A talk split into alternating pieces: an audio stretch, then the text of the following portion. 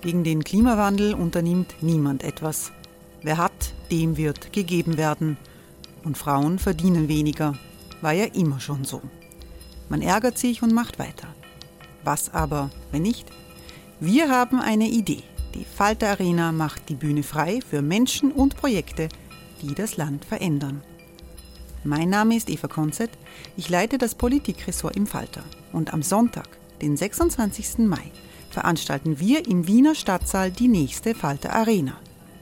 Mit dabei unter anderem der ehemalige Politiker und Neosänger Matthias Strolz, Theresa Imre von Markter, Sonja Jöchtel von Love Politics oder Kari Ochsner von Ochsner Wärmepumpen. Machen statt jammern. Wir schauen uns an, wie das funktionieren kann. Kommen auch Sie vorbei. Alle Informationen und Tickets finden Sie unter falter.at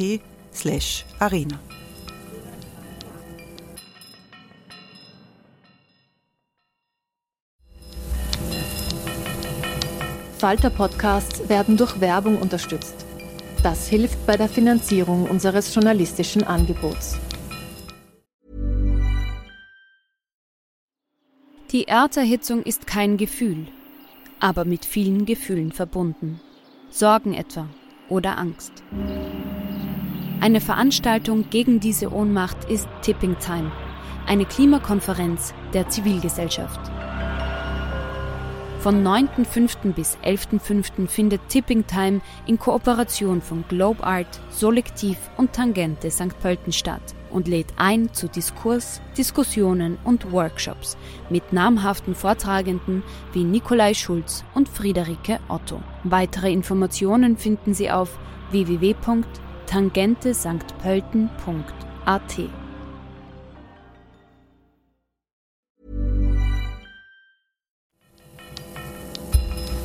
Falter Radio, der Podcast mit Raimund Löw. Sehr geehrte Damen und Herren, sehr geehrte Hörerinnen und Hörer, mein Name ist Eva Konzett und ich darf Sie zu einer neuen Folge des Falter Podcasts herzlich willkommen heißen. Hier diskutiert Raimund Löw normalerweise über Österreich und die Weltpolitik. Ich habe mir den Podcast heute ein bisschen gekapert, um dieses Mal vom ganz Großen hinweg hineinzuzoomen ins Kleine, nach Rumänien, nach Bukarest. Es geht heute um einen Film, Kollektiv heißt dieser Film. Es ist ein ganz besonderer Film, ein Dokumentarfilm, der den Zuseher und die Zuseherin eigentlich live dabei sein lässt, in dem Moment, wenn ein ganzes Land erkennt, wie korrupt es tatsächlich ist. Hier wird im Kleinen das große Ganze erzählt. Die Fragen sind archetypisch, wie kämpft der Einzelne gegen das System und wie kämpft eine ganze Gesellschaft dagegen. Die Antworten sind spezifisch rumänisch. Am 30. Oktober 2015 starben in einem Rockclub in Bukarest 27 Menschen, nachdem die Bühnenbeleuchtung Feuer gefangen hatte. Das ist die Katastrophe. 37 aber starben danach in den Krankenhäusern des Landes. Sie infizierten sich mit Superkeimen bei den 2000 OP-Sälen, in 350 öffentlichen Spitälern, in den Krankenzimmern, in den Gängen, selbst für das OP-Besteck gestreckte Desinfektionsmittel verwendet worden sind. Das ist die politische, die gesellschaftliche Dimension.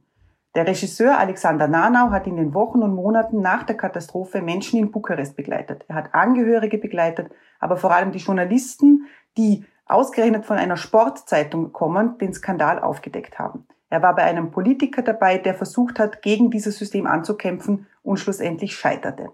Alexander Nano hat seinen Film Kollektiv genannt. Das ist der Name, den auch der Club trug. Es ist auch eine Ansage des wir stecken alle mittendrin. Kollektiv hat viele Preise gewonnen und ist als erster rumänischer Film überhaupt jetzt für die Auslands-Oscars nominiert. Ich kann da jetzt einfach mal ganz parteiisch sagen, zu Recht. Und ich freue mich wirklich außerordentlich, Alexander Nano heute in unserem virtuellen Zoom-Studio begrüßen zu dürfen. Wir sind in Wien, er sitzt in Bukarest. Herzlich willkommen. Hallo. Vielen Dank für die Einladung. Herr Nano, wir wollen heute ein bisschen, wir wollen versuchen, in der kommenden ungefähr halben Stunde viele Stränge zusammenzuknoten. Da ist eben die Trauer der Angehörigen, da ist eine völlig verunsicherte Gesellschaft. Ähm, da sind die Politiker, die zuerst ganz forsch auftreten und erklären, ja klar, alle Verletzten würden nach europäischen Standards besser als in Deutschland behandelt werden. Und dann kommt man drauf, dass die einzig große ähm, Sektion für Brandverletzte in Bukarest überhaupt nicht einsatzfähig ist. Das sind Journalisten rund um Katalin Tolontan, die eben Bilder veröffentlichen mit Brandopfern, die Würmer in den Wunden zeigen. Da ist der neue Gesundheitsminister Vlad Kulescu. Er ersetzt danach den Paparei-Apparatschnik, der das ganze Desaster zu verantworten hat. Und an einem Punkt fragt dieser Vlad Kulescu, der neue Gesundheitsminister, was denn mit dem Patient, mit den Würmern geschehen sei. Und als er erfährt, dass dieser in der Nacht zuvor gestorben ist, da kann man sehen, wie der eigentlich in sich zusammenfällt, der Mann. Das ist eine unglaublich direkte Szene. Wann, wann wussten Sie, dass Sie diesen Film machen wollen, dass Sie diesen Film machen müssen? Wie kam es zu diesem Film? Ja, für, mich war es, glaube ich, der Auslöser waren wirklich die, die Proteste, die stattgefunden haben nach, dem, nach der Brandkatastrophe. Denn äh, dieser Club, äh, also dieser, das, das war ja so ein Konzertclub war sehr bekannt, viele Leute gingen hin, äh, Leute haben sich äh, mit der Katastrophe so stark identifiziert, dass es wirklich äh, ein landesweites, äh, eine landesweite Tragödie äh, wurde. Äh, und innerhalb einer Nacht haben wirklich in vielen rumänischen Städten äh, eine junge Generation ist auf die Straße, um gegen die politische Klasse zu, äh, zu demonstrieren, die irgendwie auch äh, die politische Klasse und die Welt ihrer Eltern äh, äh, dargestellt hat. Nicht? Das war die Welt, die, die ihre Eltern toleriert haben. Äh, eine Welt, in der Politiker äh, Populisten sind, korrupt sind und inkompetent sind. Und ich habe irgendwie gedacht, das ist, weil auch gerade in den Ländern um Rumänien herum es rumor, rumorte sozusagen, habe ich gedacht, das, es könnte sein, dass das wirklich ein Anfang ist von sowas wie 68 im Westen, dass jetzt wirklich der, der Osten Europas anfängt, äh, dass eine junge Generation sich äh, ihre Gesellschaft selbst äh, irgendwie selbst bestimmen möchte. Äh, und zur gleichen Zeit fand ja diese wahnsinnige Manipulation statt der Politiker und des Gesundheitssystems, äh, dass sie diese äh, Brandopfer behandeln können, wie Sie schon sagten, nicht auf höchstem europäischen Niveau, wie in Deutschland, sie, sie müssen nicht und dürfen nicht ausgeflogen werden zu Brandkliniken in, in, andere, anderen europäischen Ländern. Äh, und es war mir natürlich klar, dass das eine, das wahrscheinlich die, die krasseste Manipulation ist, äh, die stattfindet nach der, nach der Revolution, nicht? Und ich wollte verstehen, wie Macht funktioniert. Wie, wer sind diese Leute, die, die, die Chutzpe haben, äh, ein ganzes Land anzulügen, äh, zu lügen, dass sie behandeln können, obwohl sie wussten, dass sie, dass viele von ihnen umkommen werden. Und wie wir später natürlich auch erfahren, in dem, in dem Film nicht und äh, wie wir sozusagen in der Realität erfahren haben, wussten sie auch, wie schlimm die Situation der Krankenhauskeime in Rumänien war. Und äh, auch noch, dass, dass die Desinfektionsmittel in den äh, Krankenhäusern gestreckt waren. Äh, ich konnte aber nicht an die Macht herankommen zu der Zeit, weil es natürlich diese korrupte, inkompetente Macht war, die natürlich keinen Zugang und keine Transparenz zugelassen hat. Äh, und deswegen äh, haben wir geguckt, durch wessen Augen können wir wirklich einen Film erzählen, der ob observationell sein kann. Nicht? Und zu der Zeit hat wirklich äh, eigentlich die gesamte Presse versagt. Sie haben keine Fragen gestellt, sie haben einfach nur propagiert, was die Regierenden äh, und die Ärzte vor allem gesagt und gelogen haben. Aber es gab ein Team von Journalisten, die angefangen haben zu recherchieren und die Lügen bloßgestellt haben. Angefangen von den Lügen der, der, der Feuerwehr, die gesagt hat, sie wussten nicht mal, dass dieser Club existiert, obwohl sie ihn autorisiert hatten. Und das haben sie bloßgestellt. Äh, und die zweite große Lüge, die sie bloßgestellt hatten, war, es gab eine Brandklinik, die neu eröffnet wurde, äh, zwei Monate davor. Und es wurde gelogen, dass die Brandopfer da ähm, operiert werden. Und sie haben herausgefunden, dass die Brandklinik gar nicht funktioniert. Sie war ähm, zugeschlossen und wurde damals nur eröffnet für die Fernsehkameras, damit die Investitionen natürlich, ähm, ähm, damit sie einen Sinn machen, warum das Geld ausgegeben wurde. So, und dann haben wir, und so sind wir auf sie gekommen, haben gedacht, das wäre eigentlich der richtige Zugang, nicht? Das, wenn man Macht verstehen will, dann wahrscheinlich am besten über investigative Journalisten die Macht äh, äh, unter die Lupe nehmen. Also Licht kam dann der ganze Skandal und die ganze Dimension und diese Lügen, von denen Sie gesprochen haben, eben durch Journalisten der Gazette Sporturilor. Das ist eine, eine Sportboulevard-Zeitung. Ähm, das Interessante an dieser ganzen Kiste ist ja, dass ausgerechnet ein Sportboulevardblatt, das normalerweise die Resultate der Fußballliga veröffentlicht, ähm, solch ein Investigativteam aufsetzen kann. Und zwar deshalb, weil sie die einzigen sind, die noch einen so konstanten Abonnentenstock haben, dass sie sich eine gewisse Unabhängigkeit auch von der Macht, von der Politik bewahren konnten. Ähm, was sagt das zum einen über die rumänische Medienlandschaft aus und zum anderen, wie haben Sie das gemacht? Rufen Sie da an und bei, bei Katalin Tolontan, beim Chefredakteur und sagen, lass mich über deine Schulter schauen, Katalin? Oder wie, wie, wie, wie kam das denn zustande? Sie sind ja, vielleicht muss man das vorwegnehmen, im Film tatsächlich live dabei. Sie sind bei den Redaktionssitzungen dabei. Sie sind dabei, wenn diese Journalisten ähm, Proben ins Chemielabor bringen. Sie sind in dem Moment dabei, wo die Journalisten erkennen, dass diese Proben gepanscht worden sind. Das ist auch ein ganz ein, ein, ein, ein, ein einer der stärksten Momente des Films. Aber zum einen genau, also wie, wie, wie kamen Sie jetzt an dieses Team heran und wie arbeitet man dann quasi als das, das, der ewige Begleiter, der ja eigentlich nicht im Raum sein sollte oder zumindest nicht spürbar. Genau, das ist wie ich äh, Filme mache, observationell und das heißt, dass alles, was der Zuschauer äh, im Kino sieht, auch wirklich in dem Moment äh, das ist, was ich auch in dem Moment gesehen und, und äh, gelernt habe sozusagen. Ähm, die Gazeta Sporturilor, wie Sie schon sagen, hat natürlich äh, seit Jahren, seit 25 Jahren machen sie äh, investigativen Journalismus in ihrer Zeitung. Und das ist auch die, die Macht, die sie haben. Nicht die Leserschaft ist eine Leserschaft, die die, die Zeitung für Sport kauft. Und jede äh, Investigation über die Korruption der Politiker zum Beispiel ist, hat natürlich eine andere, ein anderes Gewicht in einer solchen Zeitung. Äh, und hier sozusagen äh, war es so, sie waren bekannt im Land, weil sie Sportminister zu Fall gebracht haben, die auch äh, in den Knast mussten oder die, die großen Fußballbosse des Landes. Und das Spannende ist, dass die Whistleblower, die Ärztin, die das Ganze losgetreten hat und den Mut hatte, zur Presse zu gehen, ist sozusagen nicht zur, zur klassischen Medien gegangen, sondern zu diesen Journalisten. Und das hat irgendwie die Journalisten moralisch verpflichtet, anzufangen, äh, das Gesundheitssystem unter die Lupe zu nehmen, weil es niemand anders gemacht hat. Und so hat es angefangen sozusagen. So, als wir es gemerkt haben, als, als unser, unser Team, äh, unser äh, Entwicklungsteam äh, gesagt hat, so das wäre eigentlich der beste Zugang, aber schade, dass er das nie zulassen würde, weil der Tolontan dafür bekannt ist, dass er sehr ähm, ein sehr ernster Mensch ist, sagen wir es mal so.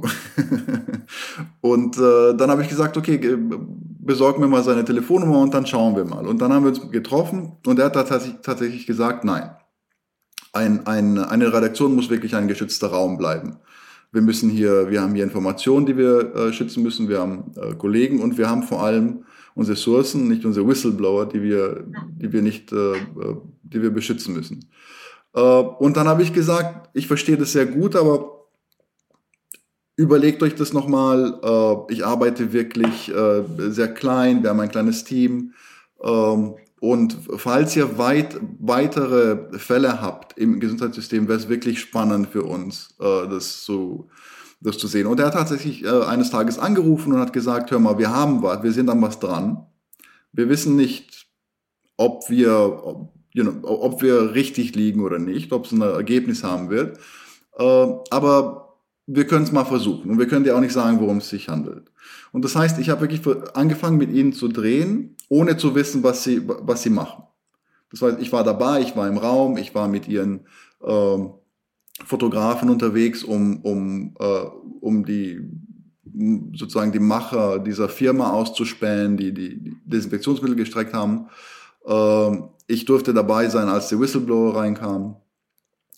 Äh, und so, so hat sich das abgespielt. Und eigentlich, sobald wir angefangen haben, haben eigentlich auch die, die Investigationen und es hat alles so eine Geschwindigkeit bekommen, dass niemand mehr darüber nachdenken konnte, so was drehen wir jetzt oder nicht, was dreht er, was sieht er, was sieht er nicht. Und das war natürlich auch ein Vorteil, dass, dass wir alles so authentisch einfangen konnten gibt diese eine Szene, wo die Journalistin Mirella Niak sagt, wenn wir das öffentlich machen, die Leute werden uns nicht glauben, sie werden uns für verrückt halten. Es gibt die Szene, wo eben der Chefredakteur Dolondan dann fragt, kann es sein, dass uns da jemand ein faules Ei legt? Kann es sein, dass alle unsere Whistleblower extra lügen, weil sie irgendwie von, von irgendwelchen Machern oder von, von Machenschaften dafür bezahlt werden? Also man sieht ja den Journalisten zu, wie sie selber unglaubwürdig dieser Dimension gegenüberstehen, nämlich dass in 350 Spitälern von einem einzigen Lieferanten die Desinfektionsmittel bezogen werden und die eben gepanscht sind, ähm, dass der Geheimdienst darüber informiert war,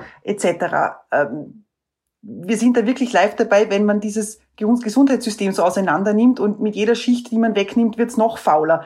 Hatten, haben Sie irgendwann gedacht, kann das eigentlich alles wahr sein? Ja, das war, ich meine, ich finde das Spannende auch, dass wir zusehen, wie Journalisten wirklich in, in, in den Zeiten, in denen wir leben, ähm, praktisch die Bedrohung fühlen, dass jemand versucht, sie zu, zu diskreditieren, nicht? Weil sie so viele äh, Politiker zu Fall gebracht haben oder be bereits so viele Sachen entdeckt haben in diesem Gesundheitssystem, das wirklich mafiös ist, äh, dass sie natürlich immer mit dem Druck leben, äh, ihr Gesicht zu verlieren, falls sie falsche Informationen publizieren. Und dass sie sehr leicht sozusagen diskreditiert werden können. Äh, ich selbst habe auch, äh, es war schwer zu verdauen, was da ans Licht kam. Und ich glaube, die, die, die Unmenschlichkeit, die stattfindet in einem solchen System, war schwer zu verdauen. Und es war zum ersten Mal in meinem Leben, dass ich verstanden habe, äh, was also dass ich wirklich im echten, im, im, im heutigen Leben sozusagen auch verstanden habe, was Hannah Arendt äh, mit der Banalität des Bösen beschrieben hat. Nicht ein System, in der einzelne Menschen meinen, äh, dass sie nicht äh, für, für den Tod von Menschen verantwortlich sind, weil ihr, ihr, ihre, ihr Stück Verantwortlichkeit äh, begrenzt ist. Aber eigentlich äh, ist es unglaublich, wie in einem solchen System alle organisiert sind, vom Politiker bis runter zu den Ärzten, zu den Hospitalmanagern, äh, organisiert sind, um, um Geld in die eigenen Taschen zu, zu schaufeln und das menschliche Leben eigentlich nichts wert ist. Vielleicht müssen wir ganz kurz auch zum Verständnis der Hörerinnen und der Hörer eine Sache klären. Sie sind selber in Bukarest geboren. Ihre Eltern waren Teil der deutschen Minderheit. Sie sind aber in Deutschland aufgewachsen. Das macht es jetzt für mich insofern einfacher, weil wir nicht auf Rumänisch sprechen müssen. Ähm, Sie haben in ähm, Berlin studiert und leben jetzt seit vielen Jahren wieder in Bukarest. Das heißt, Sie kennen, wenn man das jetzt so ein bisschen immer plakativ sagt, diese beiden Welten. Ich mag diesen Begriff nicht, aber ähm, lassen wir ihn einmal so stehen. Äh, ich, Rumänien ist seit 2007 Mitglied der Europäischen Union. Ähm, ich habe selber in Klausenburg und in Bukarest gelebt. Ich kenne das Land. Ähm, ich war immer wahnsinnig begeistert vom unglaublichen ähm, Elan und von der Kreativität und vor allem vom Biss der jungen Leute, der jungen Rumänen, die, wo ich immer das Gefühl gehabt habe, wir sind ein bisschen faul und bequem im Vergleich zu ihnen. Äh, wie, wie sehen Sie das Ganze? Ist, ist dieser Skandal, ist, ist Kollektiv jetzt ein, ein, ein, ein Ausreißer? Ist es Teil ähm, eines des alten Systems? Ist da jetzt etwas Neues gekommen? Ähm, schauen Sie da jetzt eher pessimistisch oder optimistisch in die Zukunft? Nein, nein, das ist genau wie Sie sagen. Also ähm, es gibt eine junge Generation, die wahnsinnig kreativ ist, die ähm, genauso ist wie die junge Generation im Westen, vielleicht sogar noch äh, etwas dynamischer, ähm, vielleicht sogar noch etwas erfinderischer und kreativer. Ähm, und es, ich denke, es ist wirklich ein offener Kampf zwischen den Generationen. Nicht? Und ich vergleiche es natürlich immer mit Deutschland. Und natürlich ähm, habe ich immer, seitdem ich wieder angefangen habe, eigentlich habe ich angefangen, wieder nach Rumänien zu kommen, hin und wieder, äh, als ich erfahren habe, dass, äh, oder als es in die EU kam. Nicht, weil ich fand das irgendwie komisch, dass Rumänien, Rumänien, das ich kannte, wirklich in die EU rein kann.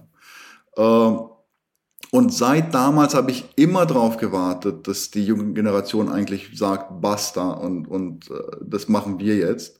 Äh, und das passiert jetzt auch. Äh, weil natürlich, ich meine, auch in Deutschland, 68 war Deutschland noch komplett besetzt in allen Institutionen und äh, äh, inklusive der Bundeskanzler waren alte Nazis. Das waren Leute, die wirklich hochrangige Nazis waren. Äh, und es hat eine Bewegung gebraucht, um, um, sie, um sie rauszuschmeißen aus dem, aus dem System. Und genauso ist es hier auch. Nur hier gab es sozusagen keine äh, äh, Reedukation. Es gab, es, in den Schulen wurde ja hier praktisch nach der Revolution äh, auch mehr oder weniger verboten äh, zu verstehen, was der Kommunismus wirklich war. Nicht? Also das Ganze findet statt, ohne dass eine Education dahinter steckt. Das, das, es ist, es muss von alleine passieren irgendwie. Nicht die jungen Leute müssen das von alleine machen. Aber natürlich, wir haben, äh, wir leben in einer Welt, in der Information fließt und die jungen Leute reisen können und äh, selbst lernen können sozusagen, auch wenn ihnen äh, das versagt wurde äh, in, im äh, Erziehungssystem. Ähm, ich bin optimistisch. Dinge ändern sich, neue Parteien, seit, kollektiv war eigentlich ein Wendepunkt in der, in der Gesellschaft und die Investigationen, die wir im Film auch sehen, haben wirklich etwas, dadurch, dass sie erfolgreich waren, haben wirklich die Beziehung der Bürger zur Presse verändert, haben die, ähm, die Art und Weise, wie, wie, wie, die Bürger Politik wahrnehmen und auch das, vor allem das Gesundheitssystem wahrnehmen, verändert. Äh, und neue Parteien sind entstanden. Junge Leute aus der, aus der privaten Wirtschaft sind in die Politik, weil sie gesagt haben, das ist der einzige Weg, wie wir das zurück, äh, wie wir unsere Gesellschaft wirklich zurücknehmen können. Äh, und es wird auch anders gewählt. Also wir sehen ja jetzt wirklich äh, junge Leute, die, die, ähm, ähm, die die Rathäuser wichtiger Städte übernommen haben. Selbst die, die äh, tolle Bürgermeisterin, die populistische Bürgermeisterin, die wir im Film sehen, wurde rausgewählt. Ähm, diese neuen Parteien haben genug Wahl, äh, Wähler gehabt, so dass sie jetzt Teil einer äh, Regierungskoalition sind und Vlad Voiculescu ist zum Beispiel wieder Gesundheitsminister. Äh, die Dinge ändern sich. Ich, ich, ich ich finde, die Dinge ändern sich sehr stark und vielleicht ist Rumänien sogar die sich am schnellsten verändernde äh, Gesellschaft gerade in, in Europa. Burroughs Furniture is built for the way you live. From ensuring easy assembly and disassembly to honoring highly requested new colors for their award-winning seating, they always have their customers in mind. Their modular seating is made out of durable materials to last and grow with you. And with Burrow, you always get fast, free shipping. Get up to 60% off during Burrow's Memorial Day sale at burrow.com slash ACAST. That's burrow.com slash ACAST. burrow.com slash ACAST. Vlad Voiculescu ist ein bisschen die Personifizierung dieses Versuchs, dass die jungen Leute ähm, etwas anders machen. Es ist, äh, er ist ein, ein, ein Ökonom. Eigentlich hat er an der, ähm, er hat ihn an der WU in Wien studiert, er hat für die Raiffeisenbank lange gearbeitet und er wird nach diesem Skandal Gesundheitsminister, als, als, als erster quasi, der außerhalb des Systems war davor und jetzt reinkommt, um, um, um, neue Dynamik reinzubringen. Ähm, es gibt diesen schönen Satz im Film, wo er fragt, wie können wir dieses System ändern? Und ähm, seine Berater sagen, ja, wir müssen die Schweine zum Tanzen bringen. Auch da sind Sie live dabei. Äh, wie ist denn das zustande gekommen? Hat der Neominister sofort zugesagt und gesagt, ja, kommt's mit euren Kameras und ich zeige euch alles, was ich habe. Die Szenen sind ja tatsächlich wirklich ähm, sehr privat in dem, in, dem Sinne oder sehr äh, nicht, nicht unbedingt für die Öffentlichkeit äh, vorgesehen. Also wir sind dabei, wenn die tatsächlich diskutieren, wie Pressetexte gemacht werden, so dass dass die Gesundheits, die Beamten im Gesundheitsministerium das irgendwie gerade noch da schlucken, aber die Öffentlichkeit halt äh, durchaus zwischen den Zeilen lesen kann, was eigentlich abgeht. Ja, das war, ähm, als, die, als die Journalisten den vorherigen Gesundheitsminister zu Fall gebracht haben, äh, haben wir gehört, dass wirklich ein Außenseiter für den Posten interviewt wird, nicht? Äh, Vlad Voiculescu, wie Sie schon sagten, lebte eigentlich in Wien, äh, und er war aber ein Patientenaktivist. Äh, er war bekannt, weil er ein Netzwerk von, von Leuten aufgestellt hat, die Krebsmedikamente nach Rumänien geschmuggelt haben, die in Rumänien gefehlt haben, nicht?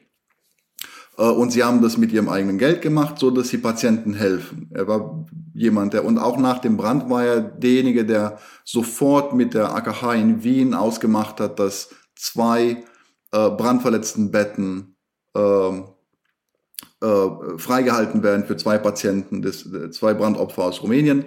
Und das sind auch zwei äh, äh, Charaktere, die im Film auch auftauchen. Nicht einer ist natürlich tot, der Alex Hodja, und die Teddy, die, die junge Dame, die, die wurden, äh, die, sie wurde in der AKH sozusagen gerettet. Ähm, ich habe ihn angerufen, habe versucht, an ihn ranzukommen und es hat etwa zehn Tage gedauert, bis er ein, einem Treffen zugesagt hat.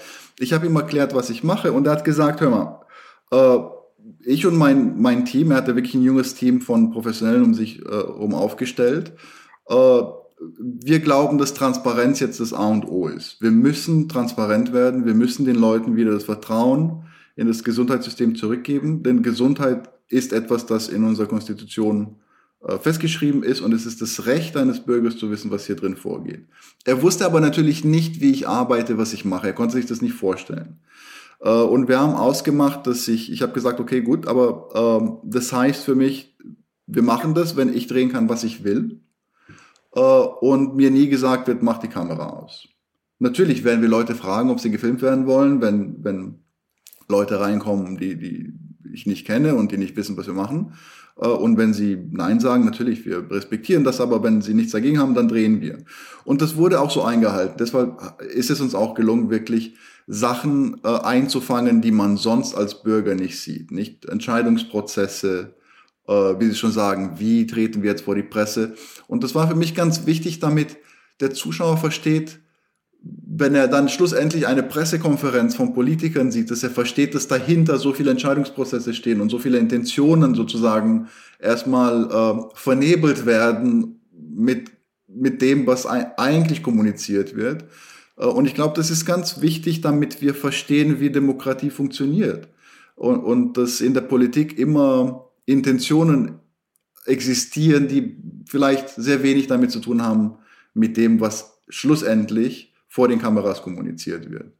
Und das ist ganz wichtig zu verstehen. Das ist ganz wichtig, glaube ich, um zu verstehen, dass eine moderne Gesellschaft, die zukunftsfähig ist, Transparenz braucht in der Politik. Was im Film auffällt, ähm, es sind eigentlich wenige Szenen mit den Angehörigen. Der Film kreist nicht um die Angehörigen, er kreist um diese Personen, Sie haben sie genannt, um den, ähm, um, um die Journalisten, um den neuen Gesundheitsminister, um ähm, ähm, Teddy Ursoliano, die Überlebende, da ist der Fokus drauf. Haben Sie das bewusst so gewählt, dass man quasi die Angehörigen nur als, als eine Art Klammer ähm, verwendet, auch dramaturgisch gesehen? Ja, ich würde sie gar nicht als Klammer bezeichnen, ich würde sie als, als äh, Boden eigentlich bezeichnen, nicht? Sie, sie sind wirklich der Boden, auf dem alles äh, steht, was, weil, weil ähm, es ist ihre Geschichte eigentlich. Und es war für mich wichtig zu verstehen, wie, wie viel verschiedene Kräfte wirklich auf ein privates Leben in einer Gesellschaft einwirken. Nicht? Und äh, warum und wie funktioniert Presse und warum ist sie eigentlich essentiell, um die Macht im Balance zu halten, die eigentlich wirklich Einfluss auf unser Privatleben hat. Ähm, es war die, die Komplexität dieser verschiedenen Stränge, die auf unser eigenes Leben sozusagen einwirken in einer Gesellschaft, das war für mich wichtig und das war für mich auch äh, irgendwie ähm, der Main Challenge. Also das nicht, wie, wie kann ich wirklich äh, das in Kino übersetzen, was ich da erlebe und was ich da verstehe, wie komplex eigentlich alles ist, was auf unser Leben einwirkt. Äh, und äh, wir haben es gedreht und äh, danach war es eben die Aufgabe zu, zu sehen, wie wir das wirklich auch im Schneiderraum in Kino übersetzen, so dass der, der, der Zuschauer das so direkt miterlebt, dass er anfängt zu verstehen und vielleicht auch, wenn er aus dem Kino rausgeht, anfängt anders auf die Welt zu schauen, anders auf die Politiker zu schauen, anders auf die Presse vor allem zu schauen. Und wenn man was in der Presse liest, dass man sich auch überlegt, ja, da ist ein Mensch dahinter. Ist er, wer ist das? Ist er, kann ich ihm vertrauen? Hat er seine Profession so ausgeübt, dass, dass er äh, seiner Verantwortung bewusst ist, nicht? Es geht darum, dass wir einfach ähm, viel wacher sind im Moment. Und wir brauchen das. Wir müssen wacher werden. Sie haben gesagt, 20, 2015, in diesem Oktober, da hatten Sie das Gefühl, es passiert etwas, ähm, eine Art 1968 äh, äh, des, Ost, äh, des Ostens, ähm, verschiedene Staaten begehren auf. Es war dann so, dass in den darauffolgenden Nationalrats-, äh, Parlamentswahlen ähm, wiederum die postkommunistischen Sozialdemokraten gewonnen haben, also eigentlich die Vertreter des alten Systems, und zwar ähm, mit, mit einem wahnsinnig guten Wahlergebnis. Ähm, Sie haben aber vorhin gemeint, wir sind nicht mehr 2016. Es gab dazwischen verschiedene Regierungen. Die Sozialdemokraten regieren heute nicht mehr. Katalin Dolondan hat eine eigentlich versöhnliche Bilanz gezogen nach diesen fünf Jahren und hat gemeint, dass die Rumänen immer, wenn es spitz auf Knopf stünde, ähm, dann als Gesellschaft zusammenstehen können. Es haben sich die Gehälter für die äh, Menschen im Gesundheitswesen sehr, sehr, also drastisch erhöht. Ähm, Dolondan hat gemeint, nur so konnte man jetzt auch äh, die Corona-Pandemie irgendwie überstehen, weil bei fortlaufendem Brain Drain und viele Ärzte verlassen ja oder haben Rumänien verlassen, die Pandemie nicht kontrollierbar gewesen wäre oder überhaupt nicht händelbar. Ähm, Sie haben vorhin gemeint, Sie sind auch eigentlich optimistisch. Also wir sind nicht mehr 2016, wir sind jetzt 2021. Sie sagen, das läuft in die richtige Richtung. Ja, ich glaube, für mich war auch wichtig, äh, was ich verstanden habe äh, während der Dreharbeiten, dass die Veränderungskurve einer Gesellschaft immer zeitlich ein bisschen anders ausschaut als die Veränderungskurve äh, eines Individuums. Äh, und das Vertrauen einer Gesellschaft zu gewinnen, so dass sie anders wählt oder sich verändert, das ist sehr schwierig.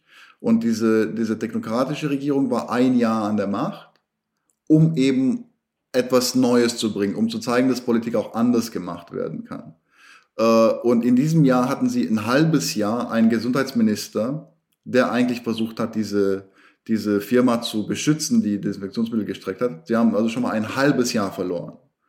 Äh, und in einem halben Jahr kann man nicht das Vertrauen der Bürger äh, gewinnen. Und dazu kam auch wirklich dieser, diese weltweite Welle von Populismus, in dem wirklich in so vielen Ländern, Sie wissen es sehr gut, auch in Österreich, äh, sehr populistische, rechtsradikale Parteien gewählt wurden, die äh, inkompetent waren, aber mit, mit so großen Versprechen äh, an die Bürger herangetreten sind, dass die Bürger wirklich irgendwie es auch geglaubt haben und auch, auch, auch das, das alte Establishment satt hatten. Nicht?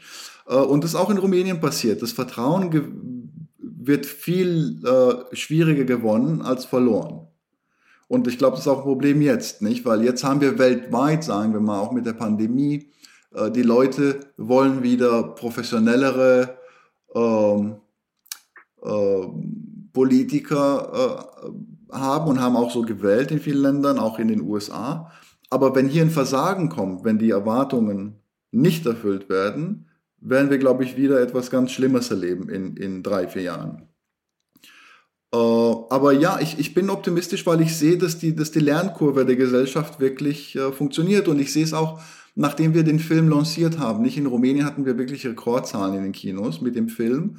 Und wir waren erstaunt, weil in, äh, viele Male nicht in diesen Vorpremieren waren wir in Städten unterwegs und die Schlangen waren wirklich durch die Innenstadt, waren so Schlangen von Menschen, die kamen, um den Film zu sehen. Wir haben Riesensäle von 900 Plätzen zweimal jeden Abend gefüllt. Äh, und die meisten Leute waren zwischen 16 und 30. Das heißt, es ist wirklich eine Generation, die will jetzt wissen, was, was, was Sache ist. Natürlich will sie auch etwas anderes wissen. Sie will wissen, sie will eine Antwort haben. Bleibe ich oder gehe ich? kann ich hier bleiben, verliere ich meine Lebenszeit hier oder kann man, können wir wirklich diese Gesellschaft äh, nach unserem äh, Bild formen? Äh, und dazu kam noch, dass zum Beispiel die Anzahl der Whistleblower, sobald wir den Film lanciert haben, explodiert ist. Also für die Journalisten, die, äh, nicht nur die im Film, auch andere, aber die im Film zum Beispiel, die hatten, bevor der Film lanciert wurde, am Tag etwa zehn Whistleblower, die auf verschiedensten Kanälen an sie herangetreten sind. Ja, E-Mail, WhatsApp, wie, wie ebenso äh, Whistleblower äh, an Journalisten herantreten. Und äh, als der Film, nachdem der Film lanciert wurde, ging das wirklich hoch und wurde zwischen 80 und 120 pro Tag. Das heißt, dass die Leute wirklich, man, man kann daran messen, die Leute wollen wirklich äh, dabei sein oder mitwirken sozusagen äh, um, um diese Korruption und diese Inkompetenz auch wirklich äh, zu bekämpfen. Nach der Wahlniederlage sitzt ja ähm, Vlad Voiculescu im Auto, telefoniert mit seinem Vater, ähm, um auf diese Frage zu kommen, komme ich oder bleibe ich? Der Vater sagt, was, was, was willst du noch in Rumänien? Geh zurück nach Wien, da hast du ein gutes Leben gehabt. Ähm, wie Sie gesagt haben, Vlad Voiculescu ist jetzt wieder Gesundheitsminister. Er ist nicht gegangen, er ist geblieben. Das ist ein Schritt von großer Symbolkraft ähm, und, und eine eigentlich äh, sehr positive oder eine Perspektive, die positiv stimmt ähm, für das ganze Land. Das war der Falter Podcast. Ich bedanke mich sehr, sehr herzlich bei Ihnen, Herr Nanau. Sie können natürlich den Falter auch lesen. Es gibt ein Abo unter ähm, www.falter.at slash Abo. Die Signation hat Susanne Winterauer gestart, äh, gestaltet. Für die Technik ist Anna Goldenberg verantwortlich. Ich freue mich sehr. Bis zum nächsten Mal. Auf Wiederhören. Sie hörten das Falterradio, den Podcast mit Raimund Löw.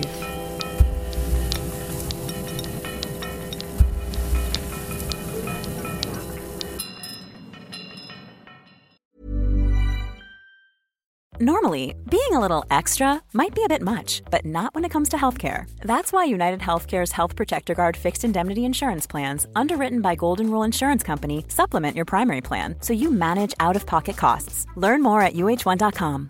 Imagine the softest sheets you've ever felt. Now imagine them getting even softer over time. That's what you'll feel with Bowl and Branch's organic cotton sheets. In a recent customer survey, 96% replied that Bowl and Branch sheets get softer with every wash. Start getting your best night's sleep in these sheets that get softer and softer for years to come. Try their sheets with a 30-night guarantee. Plus, get 15% off your first order at bowlandbranch.com. Code BUTTERY. Exclusions apply. See site for details.